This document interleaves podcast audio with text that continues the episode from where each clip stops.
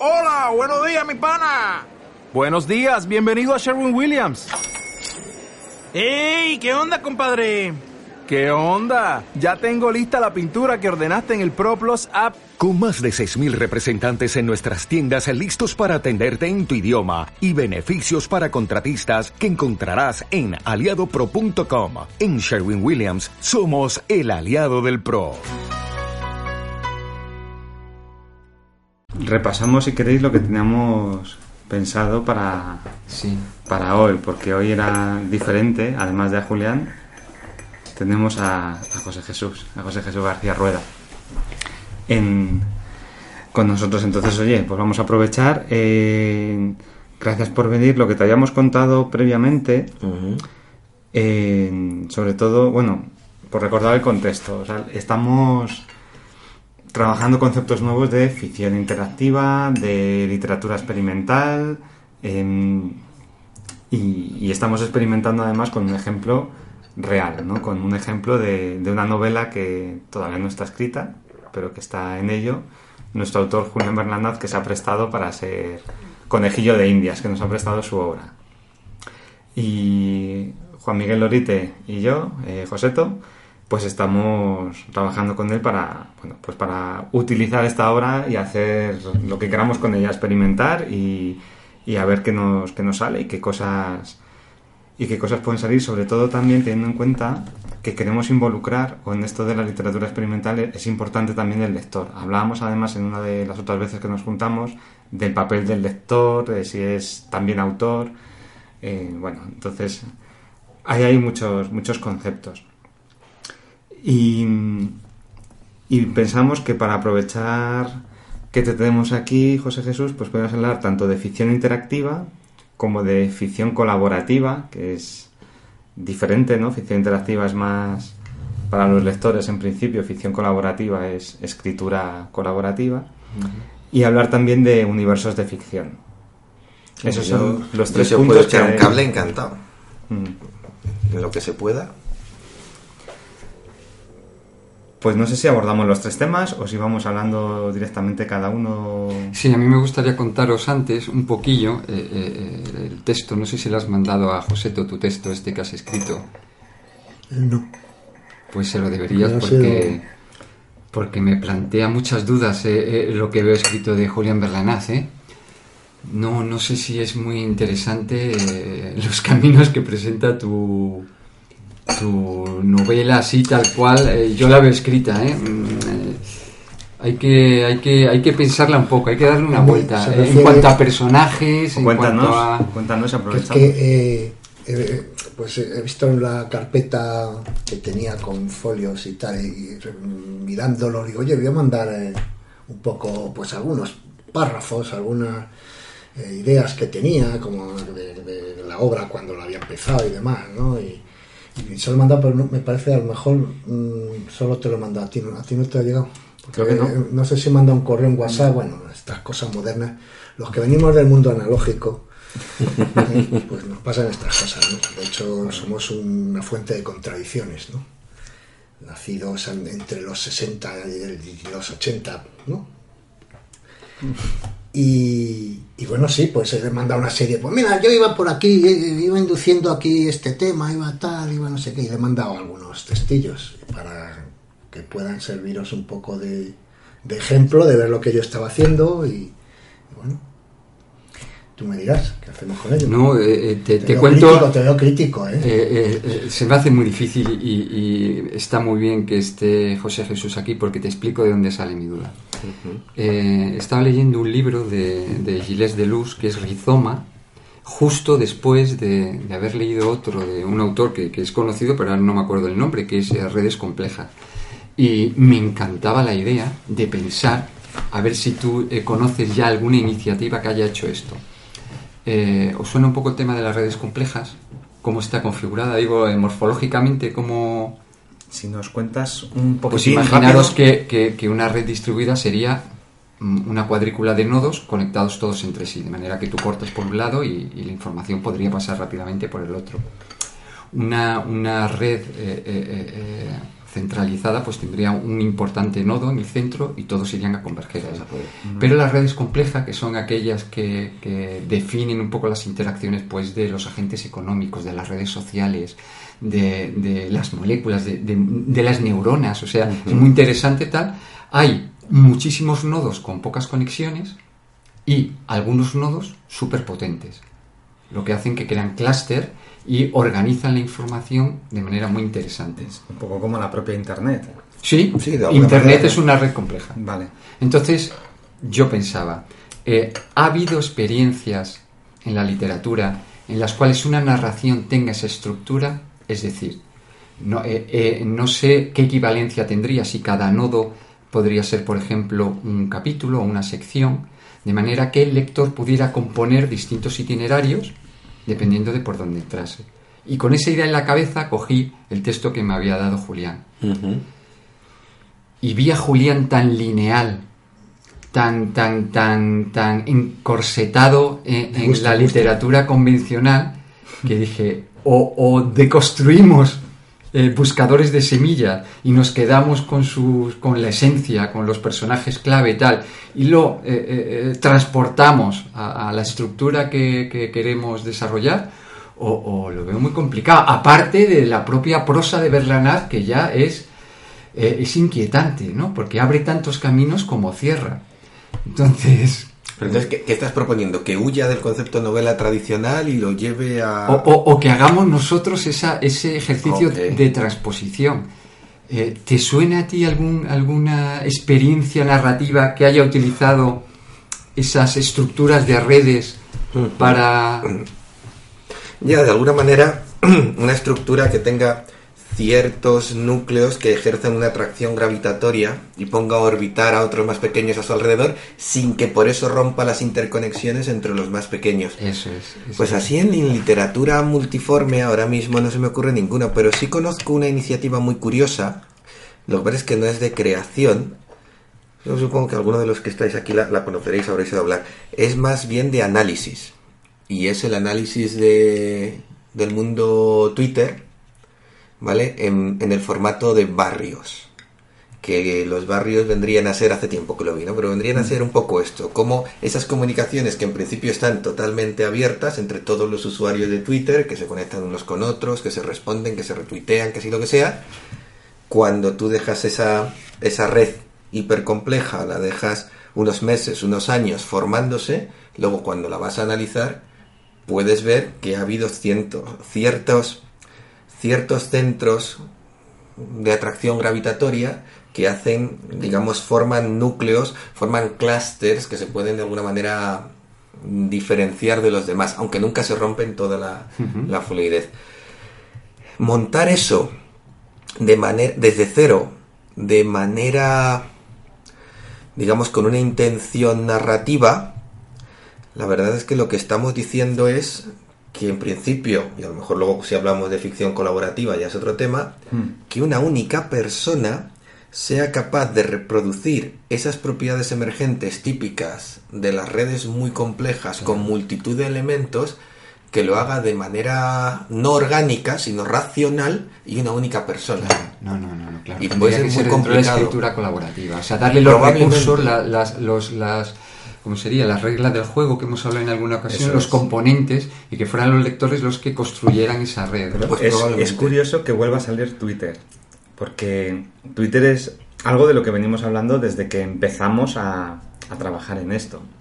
Y está muy bien que lo saques porque realmente Twitter es lo que decías, no es que haya una mente pensante que, que, tenga un plan en la cabeza y que a partir de ahí pues haga cosas más o menos complejas, sino que Twitter es, es oral, y lo interesante es que en Twitter los elementos que hay son de la realidad. Pues puede haber mm. conversaciones sobre fútbol, sobre elecciones, eh, sobre alguna noticia que ha pasado. Pueden ser algunas más efímeras, otras más constantes. Y puede haber núcleos, eh, esos nodos grandes que hay en esas redes complejas pueden ser perfectamente famosos o sucesos, ¿no? Según. Y, y aquí lo interesante también es lo que decías, que, oye, la experiencia ha sido más bien análisis, porque escribir lo escribe la propia sociedad de Twitter, los propios usuarios de Twitter. Sin Igual- una intención narrativa, a priori. Y sin intención narrativa, pues fíjate, es que aquí igual esa pregunta es interesante. Nosotros, de alguna manera, nos gustaría que Buscadores de Semillas fuera una, una ficción natural, como es Twitter, y que cada uno fuera libre perfectamente de crear cosas. Y, y no necesariamente a lo mejor con una intención narrativa, aunque aquí es más difícil. Yo creo que aquí todo el mundo sabe, porque se lo estamos contando, que, que es una ficción. O no, porque también hablábamos de ciertas cosas reales que hay detrás. Pero bueno, y, y eso tiene una componente muy interesante, la componente de realidad que tiene esta ficción.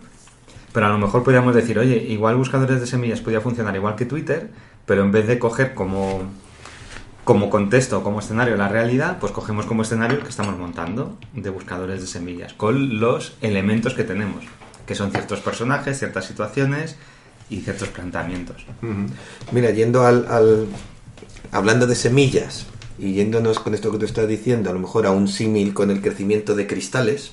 ¿vale? Tú si, si decides, Juan como, como escritor, decides dónde vas a poner esas semillas, pues la- las semillas principales, el armazón principal un poco de esta obra va a ser tal personaje, tal hecho, tal conflicto, tal símbolo, tal lo que sea. Y lo metes allí, en lo que sería la solución salina, ¿verdad? Y dejas que esas semillas vayan creciendo ellas solas de manera orgánica a partir de, un, de una estructura precreada, a lo mejor se puede conseguir este tipo de efecto. Que esos núcleos ejerzan su atracción, pero que la red se vaya formando, pero claro, siempre bajo tu control de alguna manera, ¿no? Bueno, es que quizás ese sería un error. Porque cuando yo he tenido el control no ha tirado esto para adelante. Yo creo que, que el ejercicio precisamente quizá parte del hecho de que yo no tenga control de la situación. ¿no? Entiéndeme, control, quien dice control, por lo menos el Ten en cuenta que todo est- esto que estáis hablando mm, en, en mi club de whisky, pues seguramente lo llamaron- llamaríamos comportamientos tribales, ¿no?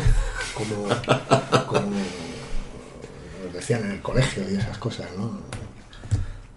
Pero vamos, eh, lo que he dejado siempre claro es que yo estoy abierto a todo, sobre todo porque es que estoy encerrado, así que Bueno, pero el control no es tanto igual controlar qué sucede, sino quién pone esa semilla inicial para que forme el cristal. Sí, abrir las puertas y que otros las crucen. Entonces esa semilla inicial puede ser el conjunto de elementos que conforman buscadores de semillas, la base de personajes y de planteamientos.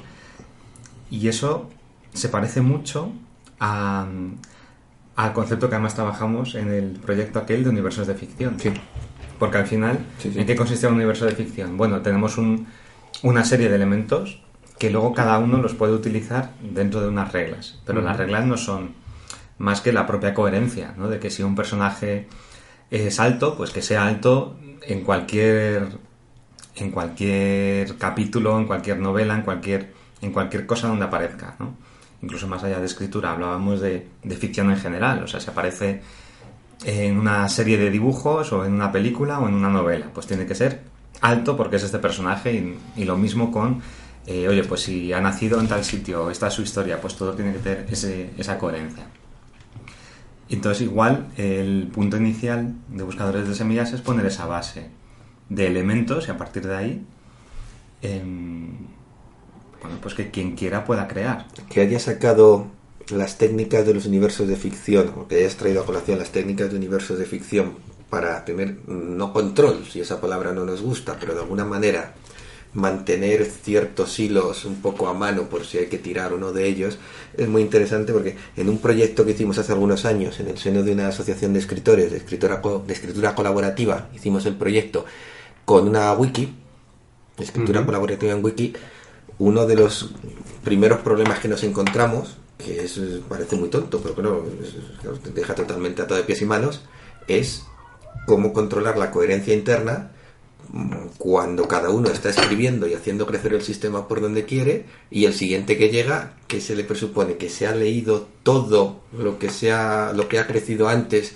para no meter la pata y ahora decir que fulanito que era alto ahora resulta que es bajo Claro, o sea, cuando algo lo dejas crecer, sí el que que- se incorpora, ¿qué hace? No sé por qué me ha venido a la mente blockchain, porque claro, blockchain lo solucionaría, porque guardaría trazabilidad de todos los pasos y saltaría la alarma en cuanto dijeras, eh, este personaje está muerto, no puedes volverlo a utilizar. O este personaje está relacionado con este otro y de repente lo ha vuelto a conocer o tal. Es una tontada, ¿eh? Pero, pero es curioso. ¿Por qué no contáis más de qué iba el proyecto? Porque me suena interesantísimo eh, este de universo de ficción. Yo en este no estaba, ¿eh? O sea, a ver, el universo de ficción, sí. hemos, hemos trabajado, igual esto no, no sé hasta qué punto conocéis. José Jesús y yo, ¿hace cuánto fue ya? Hace, pues la edad que tiene Iván, de hecho. Sí, cinco años. Hace cinco, cinco o seis años eh, planteamos un proyecto de fin de carrera que, sobre universos de ficción, sobre gestión de universos de ficción. Y planteamos ese tipo de problemáticas. Y lo interesante además es que encontramos algunos ejemplos de universos de ficción que reales, ¿no? Yo recuerdo que me recomendaste el universo Marvel, El DC. el DC, DC Comics, El no el de. Marvel. Es que tengo ahí las películas de Marvel que están como más actuales ahora, ¿no? El universo DC, el de Star Trek, también lo identificamos. Ah, recuerdo que encontraste, sí, el libro de, de, de- Claro. de normas. Y ahí había un concepto muy interesante que nos vale solo parcialmente para solucionar ese problema que salía luego en la wiki, que es otro proyecto distinto. ¿no?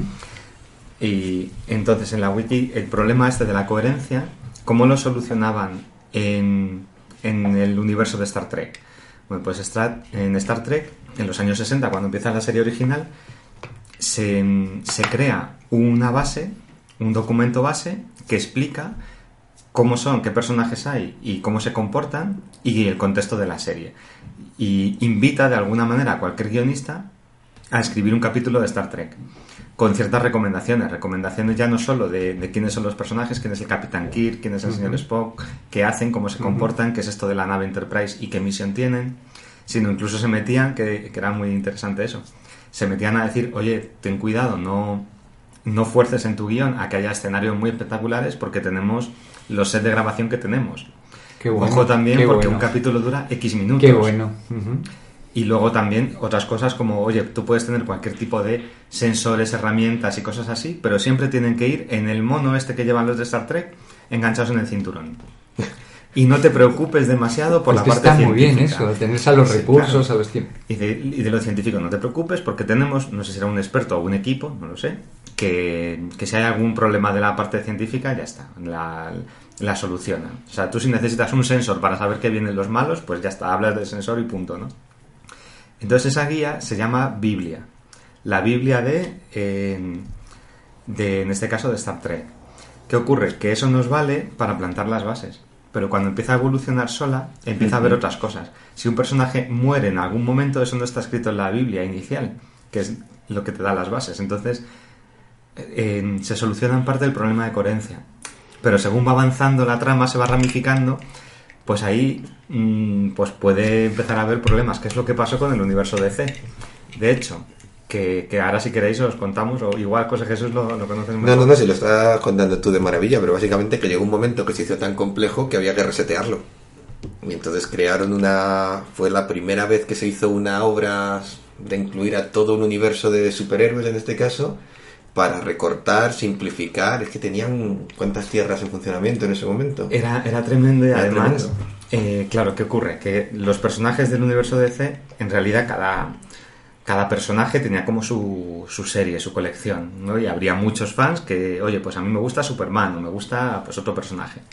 Pero había otros fans que empezaron a ver contradicciones entre algunos números, porque hacían cameos Ah, los personajes. sí. fans, que encuentran, vamos, De hecho, a Claro. un fan contrataron para llevar un poco No me extraña, la que- continuidad de la obra esta. Porque tenían en la cabeza más conciencia del universo en su conjunto Sí, sí, que sí, los sí, propios que- que los propios sí, autores, sí, que estaban igual. es así, sí, sí. Al presidente de- del club de fans de DC me parece que contrataron o algo así, sí. Fue... Entonces, lo curioso de esto es que cuando se sale la necesidad de resetear el universo de DC y de ponerlo en orden, porque, porque había ya muchas contradicciones, el origen es que los fans se llaman cuenta de aquello. No, no es una decisión de quien crea el universo, quien gana dinero con él, o de los propios autores. No, no, no. Era una, algo motivado por que los fans se daban cuenta y decían, oye, esto no es coherente. Entiendo, entiendo el problema. Se me ocurre una cosa, a ver qué te parece, Julián. Imagínate, imagínate eh, con algo que sí que me gusta de tu planteamiento eh, eh, en la novela, que es que eh, todos los paisajes, los escenarios, los elementos que parecen de ficción, como por ejemplo la cúpula de Spalpar y todo esto, existen. Y sin embargo, eh, eh, los personajes que son de ficción, hemos venido hablando que vamos a intentar fabricarles perfiles ficticios en las redes sociales para que parezca que son reales. Vale. Vale. Imaginaos que hacemos de alguna manera eh, eh, una, una- una experiencia narrativa que es como un escape game en la red, ¿vale? Y que los jugadores son los lectores escritores, ¿vale? Y que interaccionan con los personajes que son movidos por nosotros a través de los perfiles ficticios. ¿Qué solucionamos ahí? Los personajes no se nos pueden ir de las manos, porque lo que se está creando la narración, la trama, es a través de la interacción con ellos. Pero nadie tiene control sobre los personajes porque existen. Las sensaciones que están existiendo. Nadie puede suplantar al Dr. Olsen porque el Dr. Olsen ya tiene su voz. Nadie se va a inventar nada sobre el Dr. Olsen. Claro, ya tiene, lo que sí puede decir es el doctor Olsen me ha aconsejado que vaya a no sé dónde a investigar si está eh, aquella semilla o tal. Eso sí puede pasar, pero no puede darle voz a... a- Por otro lado, tampoco puede eh, distorsionar aquellos escenarios, paisajes o elementos que son reales. La cúpula de Svalbard existe como tal. Si alguien se inventa la megacúpula de no sé qué, enseguida va a ser desechado por el resto de la trama, porque va a decir, eso, eso es una tontería. Bueno, Eh, existe esto, Existe ¿no? de verdad, pero no se sabe muy bien cómo es por dentro. Ha salido en la tela algunas veces, con lo cual da juego también para fantasía. Claro, pero se claro, podría corregir incluso, juego. se podrían ir dando bulos y la gente poco a poco recortar lo que es mentira, porque Sí, lo un, conoce. efecto, un efecto Wikipedia, ¿no? Un Por efecto- ejemplo, eso es, eso es. O sea, los propios... Tam- También eh, puede surgir algún elemento que sea desconocido y que ¿no? lo conozcan un poco y alguien lo saque a la luz, no existe. Y, o sea, Sí, eso también. Y También. aportan por ahí. hmm. Mm. A mí esto, No esto es- que estás comentando, en otro orden de cosas, me recuerda mucho a los juegos de realidad alternativa. Ajá. A tipo El Mundo Sin Petróleo y estos juegos que hay. Que a lo mejor, a lo mejor estaría bien echarles un ojo, si os vais a meter en este tinglado, en este follón, porque puede ser una experiencia, es diferente. Porque el objetivo allí no es exactamente crear una narrativa, el objetivo allí es simular una situación ficticia. El petróleo se acaba mañana, ¿y ahora qué? ¿Qué hacemos? Pero claro, pero es muy parecido en el sentido de que se plantean unas bases y a partir de ese momento son miles de usuarios participando a la vez en el juego sin personaje como ellos mismos diciendo, mira, pues es que yo me he construido en casa una cúpula de no sé qué, y entonces interactuando y creando sin quererlo una narrativa. Conocimiento. Sí, pero es orgánico, total absolutamente orgánico. Allí el objetivo es explorar qué pasaría en la forma de un juego colaborativo con unas reglas muy laxas y, muy- está muy bien. se- y que cree que tal. está muy bien. Entonces, en ese tipo de juegos masivos, online, etcétera, que ya se ha explorado, ya se han enfrentado al tema este de mantener ese equilibrio entre control y libertad, entre mantener ciertas, ciertos pilares inamovibles y otros, pues investigar un poco cómo se han hecho estos puede ser interesante. Puede Pues ser sí. idea. ¿Has Pues sí. participado en alguno alguna vez? No he jugado en formato que es el de verdad, el de verdad el bueno es jugar en formato multijugador online, que son masivos y tal. Yo he tenido algunas experiencias para catarlos un poco en juegos del mismo formato, esto es realidad alternativa, pero que orientado sobre todo a un único jugador, No la parte masiva. no a la parte Vale, masiva. Vale, pues es la eh, complicada. eso- Juegos de realidad alternativa. Sí, Mm. juegos de realidad alternativa. Y ahí, es que a mí esto me, me parece súper curioso. Están, se convocan en internet de vez en cuando, se abren eh, estos juegos. Esto ¿Quién- pues quién era- lo suele organizar? ¿cómo lo- tiene- esto tiene un, un organizador, un director de juego. Que no es a lo mejor un control, pero es tipo la figura del, del, El máster. del máster de rol de toda la vida, llevada un poco a este otro mundillo. ¿Cómo era? Estos, los más famosos, la chica que, no sé si lo inventó, pero lo puso de moda en esos años, no me acuerdo cómo se llamaba, trabajaba en el MIT y ahora se me ha ido su nombre, pero Mundo sin Petróleo, todos estos son Vale, suyos. buscando por ahí. O sea, hay una mente o un equipo detrás que envuelca un poco ese planteamiento inicial y esa especie de reglas iniciales y a Me partir de encanta, ese momento me encanta, José. Jesús. Me Pues encanta. Es que ese puede ser un escenario muy chulo para, para poner en marcha buscadores de semillas, como un juego Así que cada uno se interpreta a sí mismo, ¿no? ¿Qué haría yo en, en este supuesto? Por eso se llama juego de realidad alternativa, porque tú no te transformas en un agente secreto, en un tal o no, tú eres tú mismo y de repente te has encontrado en una situación que es la que ha cambiado. O sea, tú eres tú y tu realidad alrededor, como la película esta de Game de Michael Douglas y tal, que él es el mismo y de repente... sí.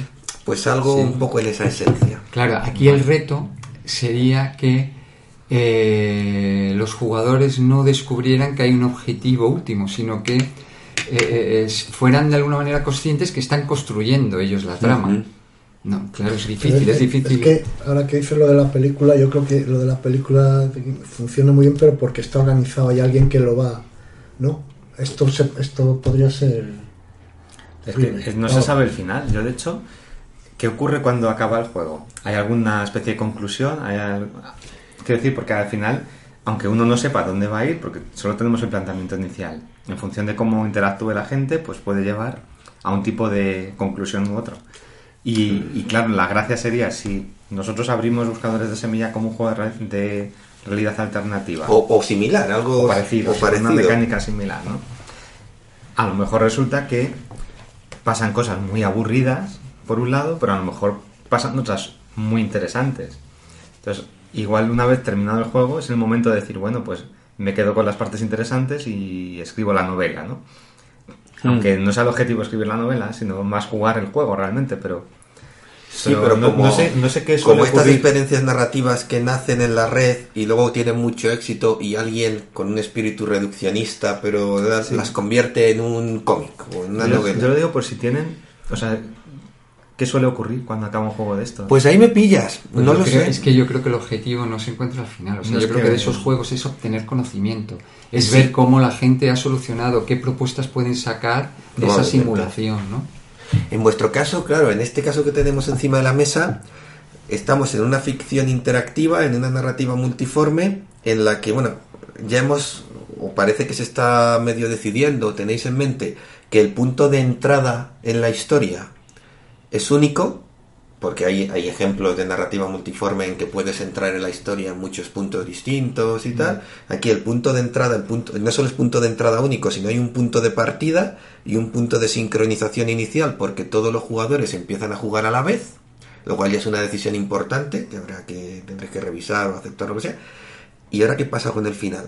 Hay un único punto final de llegada al que, al que en el que todo acabará. O sea, hay un final para la novela, construido como se construye, cómo se llegue a él, o no, o va a seguir abierto, Claro, eh, o cómo va a ser Yo eso. de- aporto mi visión, ¿eh? que no tiene que ser eh, compartida por el resto, pero a mí creo que, que lo precioso sería crear algo que tuviera vida propia y que fuera hasta el infinito y más allá eh, por la interacción de lo- imaginaos yo qué sé que creamos una estructura como lo de Juego de Tronos que hay un trono que tiene que ser ocupado por por X reinos y que todos los jugadores del mundo poco a poco por, por sus decisiones por tal acaban adscribiéndose a un reino y entonces pueden estar años compitiendo con el resto de jugadores por ocupar ese trono y entonces los lectores escritores junto con los personajes de ficción logran que a veces el trono esté ocupado por los verdes, otro por los rojos, tal, y que eso es en sí mismo el juego, es el que crea las tramas, Como la historia misma. como ¿eh? la historia misma. Entonces, esa, esa historia en paralelo, eh, eh, esa realidad ficticia, creo que sería mm, como yo imagino eh, eh, la articulación de buscadores de semillas, sin un final, sin una conclusión. No sé si vosotros os lo imagináis igual. Cuando pensáis en, en cómo se... Entonces no estoy yo tan descaminado con mi obra, que ese era mi problema, ¿no? Sí, sí, Falta de, de- de Quizás- historia, de final. Quizás estamos colaborando por eso, ¿no? Porque Por eso, eso, aquello que te niegan las editoriales una y otra vez sea nuestro punto de partida, claro. Bueno, yo es que, eh, claro, fijaros, eh, eh, en, esta, en estas charlas eh, estoy como recibiendo más información que la que yo fui capaz en, en- en su momento, porque a mí se me, se me complicó la trama y es verdad, porque quizá mm, mi, mi obra, vaya, es muy lineal, siempre ha sido muy, muy clarita, muy recta, muy tal, y porque, como has dicho tú al principio, precisamente por ahí puede que viniera, ¿no? A mí se me complicó, me empezaron a salir, incluso se me, cuando descubrí que, que tenía connotaciones con la realidad, ¿eh? que incluso me asaltaba lo que ocurría de verdad, ¿no? Decía, coño, ahora resulta que, claro, si estás hablando de un tema que está ocurriendo en la realidad y que entonces a lo mejor yo iba por aquí, pero si la realidad, y bueno, me volví loco. Eh, eh, yo vengo de, de un intento del, grupo Intenciones, un, grupo literario que hicimos en el Café Soria, en el que nuestro primer objetivo era la colección uno solo, porque no que nos creíamos capaces de, hacer mucho más. Entonces, con esa situación tan precaria, ¿eh? pues te puedes imaginar el sufrimiento que yo he tenido cuando he visto en mis manos una posible historia, una idea que, que podría tener mucha mucho juego, ¿no? Entonces no me digas ahora esto porque me matas. Hay que darle un desarrollo, una solución, un, no sé qué, un final, un algo. Bueno, yo creo que son compatibles, ¿eh? O sea, igual que... perdona, es que he pasado ya a, la posición ya de posible eh, escritor, creador de la idea, todo esto y tal y cual, a, un, a un, tío y a un espectador ha habido ya de, que aquí pase algo, ¿no? ya necesito, necesito que desarrolléis esto, o que me ayudéis, bueno, como queráis entenderlo. ¿Eh? No, por favor, Juanmi, por ahí no. Son se puede se puede hacer las dos cosas se puede hacer el planteamiento que dice Juanmi de bueno que esto sea vivo y que evolucione solo pero igual que hay novelas históricas basadas en la realidad, puede haber elementos cerrados de ficción basados en este universo que se está creando. Efectivamente. Y de hecho, yo siempre lo digo y lo he dicho más veces y igual parezco el más tradicional de todos, pero yo creo que tener piezas con un principio y un final, aunque sean cuentos breves, eh, lo que sea que tú puedas entregar como una pieza cerrada a alguien para que le empiece a picar la curiosidad sobre el universo completo, yo creo que es interesante. Entonces, oye, que, las dos cosas pueden coexistir. Puede haber un universo evolucionando él solo y, sin final previsto y sacar historias. La te lo digo, porque cuando se habla un poco sobre el juego y tal, yo creo que ahí quizá eh, tú pasas a ser más una pieza manejada por el juego que a lo mejor el que está construyendo el juego, no sé, yo ahí tengo esa duda, no sé lo he entendido yo mal, pero... No sé.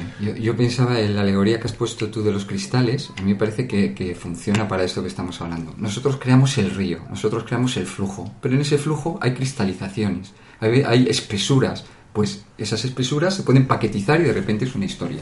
Es una historia con sus contenidos, su final, su planteamiento tal. A mí me parece una idea muy chula, muy chula. Y, bueno, antes que estabas hablando de tu, de tu experiencia personal, te tengo que confesar que yo a veces pensaba que tú eras un personaje de ficción. Por como aparecías en las redes, por tu escasa obra y tu escasa relevancia, y sin embargo esa forma de expresarte y tal, eh, hasta que no te conocí y te, te, puse cara. En este mundo de vídeos, de mundos paralelos que estamos hablando más, pues Nunca se sabe. Nunca se sabe. A mí me, gusta mucho eso de mezclar, de mezclar la realidad con la ficción, eh, eh, el traspasar esas fronteras, hacerlas permeables. Eso está muy bien, eso está muy, muy Lo chulo. Lo que sí me gustaría encontrar es un mundo en el que pudiera acabar un libro. de todos los universos posibles, Bueno, en, eso estamos. Lo que pasa es que a lo mejor la acabamos y, no tiene autor. O sea, eres un, un mero personaje más de la trama. Pasa descubrirse la, la cruda realidad, ¿no? Está bien, está bien. Pero esto has mencionado tú de mezclar realidades, ahora que se está poniendo tan de moda en el, en lo, en el mundo imagen, en el mundo a partir de realidad aumentada, virtual, mixta, extendida, etcétera, pues de alguna manera de lo que se está hablando aquí puede ser de hacer lo mismo, pero en, el mundo de, la palabra y de la palabra escrita, en principio, o sea, de la narrativa. Sí, fijaos todo esto de los fake news y, y, Efectivamente. ahora aparecen, puedes hacer personajes que aparentemente son reales y resulta que no, que son imágenes sintéticas de cara, rostros, voces, tal. Pues eh, como tardemos mucho en desarrollar esto, la propia red va a tener su, su narración. Es que eso eh, creo que hablamos ya antes de del grupo este de música que ganó Eurovisión, Lordi, hace tiempo, que sus músicos son personajes. De manera que si un músico, la persona real que hay debajo del personaje, cambiara, ocupa el rol otro, no pasa nada, ocupa el rol otro. Entonces, Lordi a lo mejor sigue existiendo dentro de 100 años. Los Beatles se han acabado y se han acabado, porque eran personas, no eran personajes. ¿no? Y lo mismo tenemos Y eso que presentadores de televisión. las malas lenguas, también ahí se había sustituido a alguien, ¿no? Sí, bueno, claro, bueno, es verdad, es, jo, es que hablar de los Beatles, ¿no? cualquier otro grupo normal, ¿no? Cualquier otro grupo sin leyendas curiosas. Y, y eso igual nos encontramos cada vez más con, con ese tipo de, de personajes en la realidad. O sea que, que bueno, mm, es interesante. Sí, ¿cómo se llama? Este, el, el pirata, el de la princesa prometida. El, pirata Robert. El pirata Robert. Ese es genial. Efectivamente, que es como los músicos de Lordi, ¿no? Que no existen como tal, que es una sucesión de personas que van cogiendo el, el personaje. Bueno, un poco uno de los temas que tanto te gustan a ti de Shakespeare, ¿no? ¿Eh? A lo mejor podría haber seguido existiendo a día de hoy, ¿no? Shakespeare como una obra coral, ¿no? La obra de Shakespeare como una obra coral que, Ah, que que cristaliza el nombre Shakespeare, pero todavía se muy bonito, muy bonito ese, ese tema, sí. obras con el nombre de Shakespeare, ¿no? Mm. Bueno, es como si fuera un heterónimo y alguien lo hereda, ¿no? De alguna manera. Bueno, En España ya existen estos temas, ¿eh? Son la- se llama heráldica, ¿no? Siempre hay un marqués de Talavante, o no sé, ¿eh? Que la, la obra del anterior.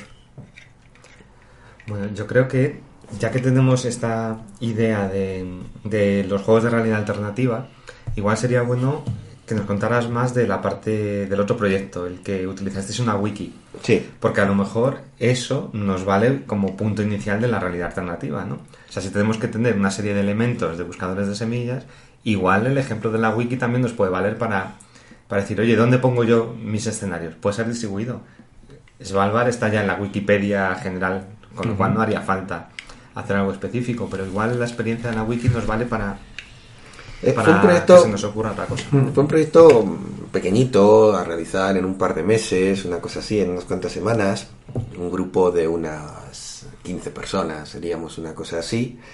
Y hace, fue ya hace algún tiempo, a ver si recuerdo la dinámica, cómo partió. La dinámica era muy sencilla. Hay un, una primera, o sea, nos reunimos un par de veces para ponernos un poco de acuerdo en los puntos fundamentales, qué tipo de historia y un poco, pues eso, ¿no? El estilo, el tono, yo qué sé, un poquito, pero luego menos. Y luego hay un primer escritor que escribe el primer nodo, la primera página en una wiki, ¿vale? La primera página en una wiki, con su ini con un, es el, es el inicio. O sea, esta obra igual tiene un punto de entrada. Pero es- este nodo es ya narrativa Es o ya es narrativo. descripción de un elemento. No, es narrativo. Es ya narrativa. Narrativo. La, o sea, ah, luego además tiene cierto andamiaje y es que en la wiki pues hay dos o tres apartados que son un poco para llevar la cuenta de incluso un apartado de tipo log. Hmm. Tipo, oye, que le acabo de cortar la mano a no sé quién. que quede ahí en el log que se sepa, ¿no? O Cosas por el estilo. Pero bueno, lo que es la, obra narrativa nace de un nodo y lo escribe una persona. Y esa persona al final, no, no al final, porque los enlaces, como en la Wikipedia, están metidos en mitad de la página, ¿no? Pero yo creo que, no, ciertamente, la persona que escribe ese nodo no marca los enlaces a los nodos siguientes.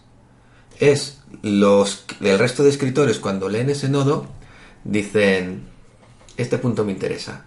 Y ponen ahí su Y enlace coge. Y derivan y derivan Eso y está tiran por ahí. Muy bien. eso. Entonces es orgánico desde el principio. ¿Vale? Es orgánico desde el principio.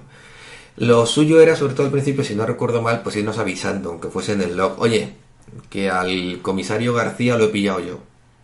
¿Vale? Que dejádmelo al menos un tiempo que yo tire con él.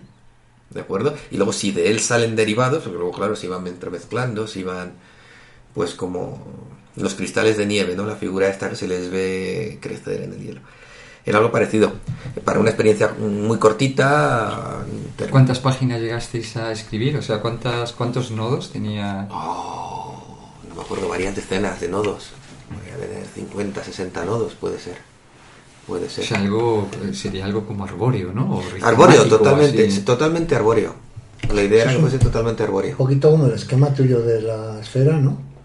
Pero en vez de hecho por una sola persona, pues que cada historia un poco fue, ¿no? Ya- Sí, y luego no me acuerdo del sistema de enlaces para poder fácilmente, claro, porque al ser ar- no puede ser arbóreo y que llegues, no es arbóreo estilo elige tu propia aventura, que llegas a un nodo final, no, aquí tienes que poder navegar, navegar, volver hacia atrás, seguir explorando por otro camino, claro. entonces siempre había en cada nodo. Incluso puede haber alguien que se aleje de lo. ¿no? Sí, puede haber, esto es como si estás con... Y se va a otra historia. como el, el universo expandido, el universo extendido de Star Wars, ¿no? Que de repente pillan a un Ewok que estaba allí perdido en mitad de tal y que no... Y dicen, "Hombre, mira, yo sobre este me interesa porque voy a desarrollar un, un- un núcleo cerrado, como hablábamos hace unos minutos, que, que tiene una, una, una historia cortita que puede tener entidad propia. No se llegó a tanto, porque en dos meses de... o unas cuantas semanas, no sé. ¿Y el resultado eh, eh, enganchaba? ¿Era interesante? O sea, ¿la lectura era interesante? Para mí sí, pero yo no soy de hacerlo claro. Mm, No llegamos a... O sea, sí, hubo gente que lo leyó, pero no llegamos tampoco a darle una difusión. Fue más por el... Sea, el propio fenómeno de escribir todos juntos y de... Fue más por hacerlo, porque claro, nosotros hasta ese momento... pues, Y luego después ya lo hemos seguido haciendo igual, cada uno escribiendo sus cosas, sus cuentos, sus novelas, sus poemas, su lo que sea, al estilo total absolutamente tradicional, etcétera Y bueno, por una vez... Y Pero con que, una... que incluso en, en un momento dado se pueden esa serie de escritos relacionar, si se quisiera, en Sí. un ejercicio de... ¿no? Sí. ¿Y sigue accesible? Uf, pues lo estaba hasta hace no mucho, pero ahora mismo tendría que mirar a ver. Ojo, porque me pilla, no sé ni en qué plataforma creamos la wiki esta. O sea, Ya, si era un media wiki o era un, alguna cosa de estas. ¿Qué problema la obsolescencia, Pero verdad? con la material velocidad todo digital. esto de Sí, las tremendo. plataformas de tal que te las quitan, las cambian, desaparecen, igual sí, sí, a entrar aparece. y ya no, no, está, ya no está, ya ni, ni existe esa... Es que igual es interesante. Ojo, vuelvo a lo tradicional, voy a parecer el más carca de todos, de verdad. ¿eh? Pero es interesante a lo mejor si tienes un producto así, decir, bueno, vamos a ponerlo en un formato que ya no esté online, que ya sea offline, que ya sea cerrado, un PDF, aunque sea con links navegables, por el hecho de guardarlo, ¿no? Como- a ti no te pasa que tienes 200 fotos en el móvil, en la tablet, en no sé dónde, y de vez en cuando te vas a una tienda y dices, me voy a imprimir esta, esta y esta, porque estas las quiero tener en papel por lo que pueda pasar. Ya, Pues algo parecido. Sí, sí, sí, eso es. Eso es. Mm. Bueno. Oye, yo, yo, claro, ya te digo, sigo con. Perdonadme que yo sea con, con mi visión tan parca, pero retomando un poco lo que se me ha quedado en la, en la cabeza, lo que decías tú del el final, el no sé qué. Ese para mí resulta un, un problema. Realmente la gente necesita un final para las cosas. O sea, porque todos estos planteamientos es verdad que al final se va creando un, un- una ramificación, no sé, que cada vez se hace una superficie más extensa, más nodos, más tal, más no sé qué, más redes, más... Y al final, pues, eh, no, no hay un final, ¿no? No hay un... Eso la gente lo busca o la gente necesita Ya. tener un final, la gente necesita que algo acabe. O sea, a lo mejor Star Wars eh, le han sobrado tres películas porque la gente ya no las quería. No sé si me explico. Bueno, sí. sí. A yo, aquí son opiniones. ¿eh? Yo creo que las, los lectores, los espectadores, sí necesitan un final, pero están sobre todo ligados a un personaje. O sea, un personaje que haga un arco, un recorrido. Y a lo mejor luego hay otras historias en el mismo universo que corren por otro lado y no hace falta que el universo sea finito. Lo que sí hace falta es que tú leas un final satisfactorio para la historia de un personaje y luego a lo mejor te metes a, a- a leer otra trama distinta, ¿no? Yo creo que vamos por ahí. Pero claro, lo normal en casi todo lo que tenemos disponible, películas, libros, etcétera, es que aunque sea una novela coral con muchos personajes, pero que, que se cierren esos ciclos y que haya uno principal. Pero O que eso tenga el, hitos. el, el- el espectador, pero el escritor que al final, porque aquí también estamos jugando con un- es una dualidad un poco, porque de la misma, man- de la misma forma que está escribiendo tal, está, es un lector, escritor. El escritor no necesitaría también, o lo que al final ocurre es que moriría por su propio peso, perdería el interés y se acabó y Se diluiría un pues poco. como ha podido ocurrir con cualquier Sí. yo qué sé, pues el, el, el- Pumbi, ¿no? Te veo, pues se acabó el Pumbi y pasas a leer otra cosa. Nadie se preocupa de ¿qué ha sido de Pumbi? Joder, qué antiguo soy, ¿eh? el Pumbi. Vosotros no lo conocéis. idea de- Digo, a mí ya, me suena ¿no? eso Un gato, lo que tío, un gato, Pumbi. Joder, Un gato. No, ni idea. Madre De- mía. Bueno, Es que has dejado una horquilla muy amplia. Has dicho los que hemos nacido entre los 60 y los 80. Claro. eh. Ahí ha habido un. El Pumbi era más bien del 60, ¿no? O. Desapareció en el 60, ¿no? No, no, no. Hombre, yo las últimas coletas del TVO lo leí también. y el Era- TVO se os suena, ¿no? Sí, sí, hombre, el TVO y los inventos del TVO. y las- Mira, mi opinión de eso que estás diciendo, y, y tengo opinión como lector, no sé si como en cuanto al escritor, si también necesitaría tener un poco esa sensación, ¿no? Pero mira, estoy pensando ahora, por ejemplo, hay muchos ejemplos, pero las novelas de Julio Verne, ¿vale? Que cada una tiene su principio y su final y son absolutamente independientes. Y la gente está encantada porque se lee una historia de cabo a rabo con su final, ¿no? Tiene esa sensación de cierre. Pero, oye, qué gusto es cuando de repente, qué gusto es cuando de repente tiene, te lees otra novela de Julio Verne y también sale el Capitán Ahab, el Capitán Ahab, no, perdón, el Capitán Nemo. Nemo, eso está muy bien. Y vuelve a salir. Y dices, ostras, me han despertado otra vez esa narrativa que tanto me gustó y que necesitaba que tuviese un final, pero no quería que llegase.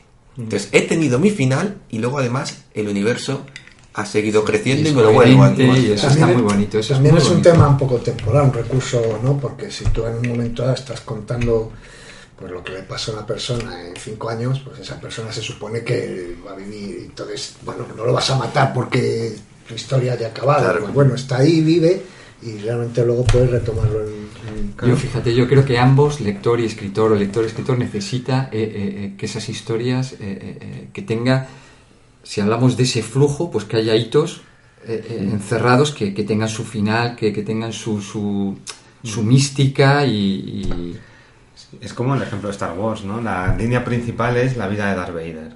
Pero luego Sí. sale Rogue One, ¿no? La película esta que, Sí, que era un una trama ahí. paralela que tiene su conexión con la trama principal y yo estoy convencido de que va a seguir creciendo muchísimo y que cada dos años vamos a seguir teniendo películas de Star Wars Sí. porque aunque cada vez se aleje más de la, de la leyenda de Darth Vader, pero va a seguir ahí remanente y resonando, ¿no? Y nos va a encantar cuando haya alguna referencia, cuando haya algún personaje que nos suena de la original, como, como el Capitán Nemo, ¿no? Lo que pasa que aquí igual Sí. el, el personaje es, pues que yo qué sé, Yoda se aparece o Sí, aparece sí, un libro que, escribió que Yoda o dotar de profundidad a- al universo, es muy interesante. Entonces eso. yo creo que es, por eso digo que son compatibles, pero efectivamente tanto los lectores como yo creo los escritores buscan completar ese arco y tener un final satisfactorio que no significa que sea bueno o malo, sino que, que se cierra un ciclo y que, y que tienes un contenido, aunque luego el universo crezca y de pie a más. Tú que eres muy de fútbol, pues imagínate que, que somos capaces de, de crear un universo que es como la carrera futbolística de un equipo de fútbol.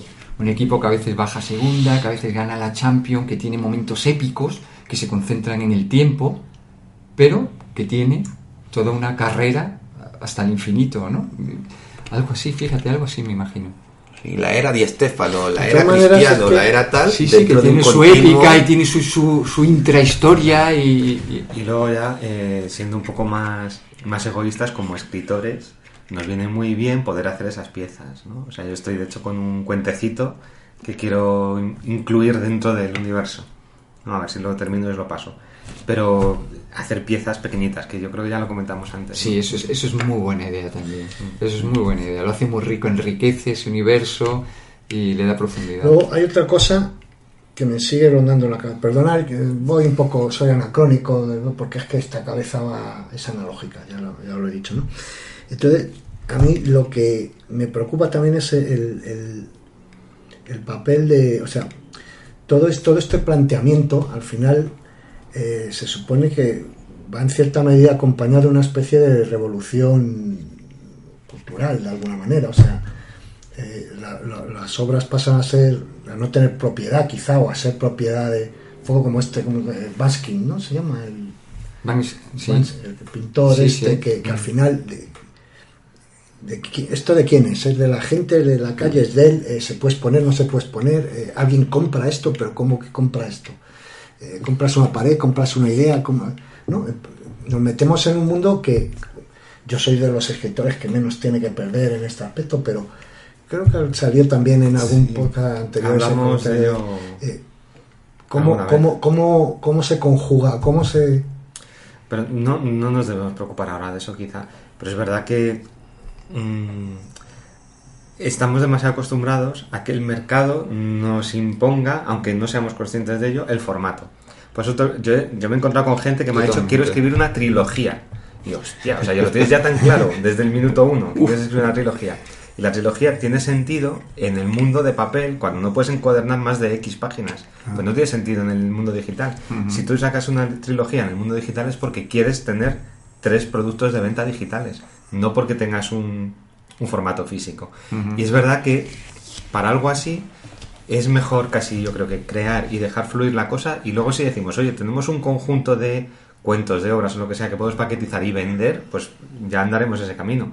Y si decimos, oye, no lo podemos hacer porque no se sabe bien quién es el autor, porque son autores lectores, bueno, pues ya está. Pero si, si vamos ahí, igual nos condicionamos con algo. Tú en Goluf algo trataste, ¿no? De, de cómo Sí. llevar eso. Eso, sí, en Goluf es el proyecto que comentábamos de gestión de universos de ficción. Ahí que planteábamos, ahí planteamos un número n de autores, pero que no, no estaba pensado necesariamente para que fueran ni pocos ni muchos, ¿no? Ajá. pero había como una especie de sistema de puntos. De manera que cada pieza nueva que tú aportabas al universo de ficción te generaba unos puntos que venían a ser como una especie de acciones.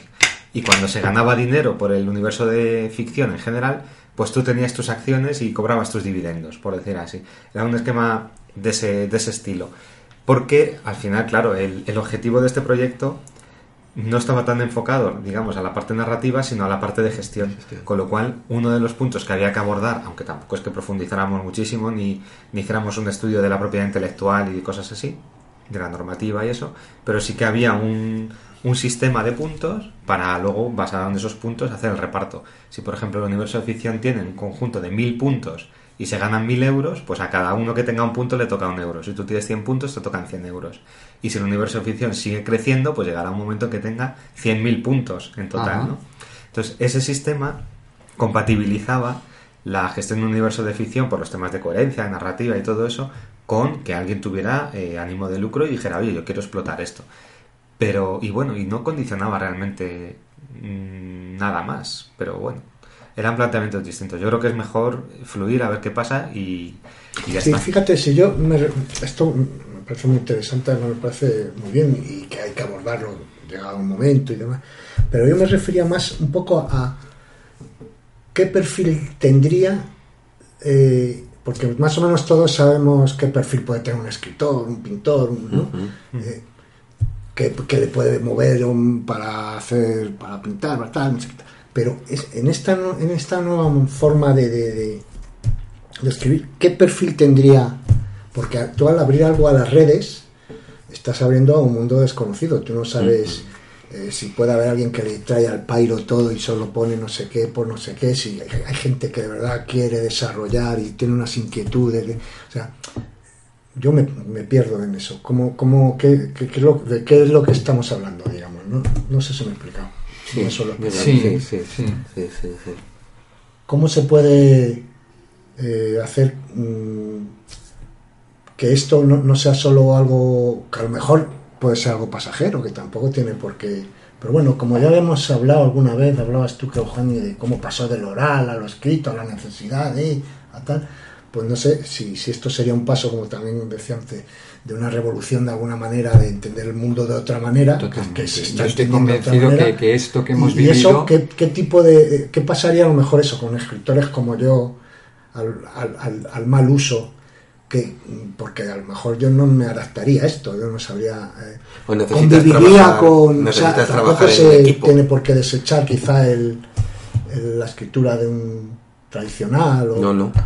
Podría ser como quien dice, "Pues es que yo hago novela, biografía, eh, eh, ensayo y... Ya como si fuera y- un nuevo género, ¿no? Sí, narrativa de ficción. O, o sería, cambiaría la manera, no sé, estoy un poco dando ahí paloreceo. hablando. Es, es un nuevo género de alguna manera, si lo quieres ver así.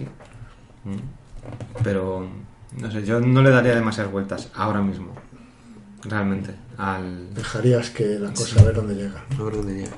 Sí, estoy de acuerdo. Sí, porque a lo mejor te encuentras con que, no sé, nos encontramos con que nos dedicamos a escribir a lo tradicional, pero enlazando, pues para, parecido al ejemplo de la, de la wiki que nos comentabas antes, José Jesús. O a lo mejor nos encontramos con que Sí, que efectivamente sí. la gente interactúa de una de manera, que, que hay contenido y, y no se sabe bien quién es el autor porque hay contenido por ahí, pues como en los comentarios de un blog, por ejemplo, ¿no? Y, y- y evoluciona así. Yo lo veo más por ahí, fíjate, yo creo que vamos a volver un poco a la oralidad y a los recursos de la oralidad y a cómo se La articulaba la historia en, en la tradición oral con esto de lo digital. Bueno, que no, que no lo decimos nosotros, de hecho, ¿no? Que Pero es Mucho un poco la de reflexión, la quizá, por ¿no? ejemplo, está ahí también, está en esa tesitura. La reflexión pasaría quizá a un segundo plano porque el propio sistema, ¿no? A mí me pasa a veces en hilos de este hilo se dice, ¿verdad? De WhatsApp de algo que cuando respondo a algo ya está en cambio de tema, ¿no? Por mi propia Es decir, que te pierdes en el flujo ¿no? de Eh, interacciones. ah, bueno, esto quería decir de lo que habéis dicho hace... No, pero si, si el planteamiento es de esos juegos de realidad alternativa, va a pasar eso. Los perfiles de la gente que interactúe ahí no se van a poder clasificar como lectores ni como escritores, va a ser otra cosa. Van a ser jugadores, se va a parecer más a una partida de rol. van a ser participantes. Claro, eso. es. Entonces, un autor tradicional controla a sus personajes, al final pero en esto no. todo todo se- eh, la importancia quizá bueno eso sería un melón abrir quizá ni siquiera en estos podcasts no sé la importancia del juego no como Es que yo, yo lo estaba pensando ahora. Que porque igual al que, final todo deriva un poco al factor juego no Estaba pensando que igual que ha estado con nosotros eh, José Jesús, que, que es que eh, ha sido interesantísimo. Es que No, no, yo interesantísimo para mí. Eh, deberíamos tenerte siempre. Estaba pensando en lo del jugador y en cómo tener en cuenta si el, si el participante va a ser un jugador para atraerle, cómo tener en cuenta las distintas personalidades del jugador. O sea, tendríamos que permitir que la historia diera juego tanto al killer como al que es explorador, como al que intenta solo conseguir logros. Debiéramos conectar con alguien que sea un gran gamificador y que nos Sí, porque eh, eh, asesore un poco sobre el mundo del, creo, del creo juego. que hablamos en, algunos, en alguna ocasión sobre Second Life, que no triunfó porque no había objetivo. O sea, se quedó como muy...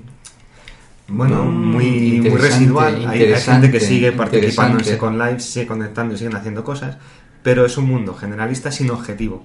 Con lo cual, habrá gente que le guste, pero no hay un, no hay objetivos que conseguir, con lo cual no engancha como juego, ¿no? Y ahí a lo mejor es interesante, interesante. también en la película, el libro este de Ernest Klein, el de el de Ready Player One, ¿lo habéis Ah, leído? sí. ¿Sabéis de qué va? Sí, sí, yo he visto la Hay peli. un mundo virtual que puede ser muy parecido a Second Life, pero de repente hay un objetivo. Hay y es cuando, cuando, cuando toma sentido Cuando se anima todo, claro. como sí, sí. trama, claro. Entonces, claro, alguien que, alguien que nos pueda ayudar en temas de gamificación seguramente nos va a decir, bueno, pero es que el que entre va a querer conseguir algo, puntos, tesoros, Ganar a eh, los otros, ganar a los explorar otros, el universo. algo.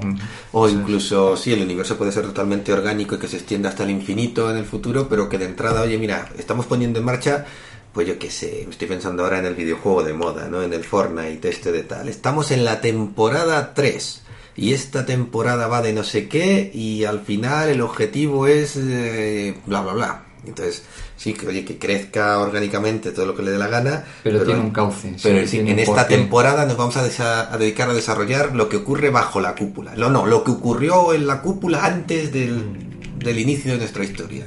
¿Qué pasó antes? Entonces ese es el objetivo de esta vez. Este es lo ponerle no ponerle puertas al campo, pero un, sí una pequeña canalización. Sí, eso ayuda. Eso ayuda a Más, entender y así. en buscadores de semillas sí que hay una polarización que hace de motor de trama, ¿no? Sí. Porque Sí. hay como dos fuerzas eh, que se pelean, ¿no? Una fuerza más del control de todas las semillas, todos los ADNs vegetales que hay por ahí, con ánimo de, bueno, pues, con ánimo, digamos, de controlarlo todo y de lucrarse y así. Y puede haber perfectamente un movimiento de decir, no, esto no puede ser que la riqueza de las variedades vegetales esté en manos privadas. Esto tiene que ser algo de toda la humanidad. Entonces yo creo que sí que puede dar juego a gamificar de alguna manera. Sí, sí. Porque puede haber dos bandos, perfectamente. Bueno, ya os dije que no es fácil. Que luego cada bando tenía a su vez otros bandos que yo me volví loco. bueno, Pero vas a tener mucha ayuda. Bueno, mozos. perfecto. Pues oye, yo creo que nos da, nos quedamos como una conclusión principal, explorar un poco el, el concepto de, de realidad alternativa y a lo mejor buscar para idea. echar alguna partida en algo que haya abierto por ahí que Oye, puede pues ser Sí, y para, buena. Yo me uno. proponer algo para la gente a lo mejor. Podría ser o todavía no tenemos estructurado suficiente. Pues podríamos pensar, podríamos pensar.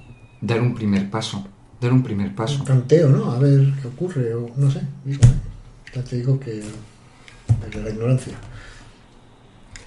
Bueno, probamos a quedar otro día y, y avanzar más sobre el punto de partida que vamos a poner, ¿no? Para... Pues el objetivo de la próxima reunión a lo mejor podría ser ese, definir un, un punto de partida. Vale. Pues ha sido un placer, José Jesús. No, el placer ha sido todo mío, ha sido interesantísimo esto. Ha estado muy, muy bien. La oportunidad de conversar sobre estos temas siempre, siempre bien recibida. Pues yo creo que te invitaremos más veces. Yo encantado. Porque nos gusta mucho hablar de esto y, y oye, hemos aprendido un montón. Así que pues vamos a ello. Y vamos a coger el lápiz, el teclado, lo que sea y, y ponernos a ello. Y relacionarse con grandes escritores es muy fácil. Pero relacionarse con escritores como yo, eso es muy difícil porque hay muy poquito. Parece que, que ha sido inventado incluso. Que lo diría. Bueno, muchas Muy gracias bien. por todo, amigos.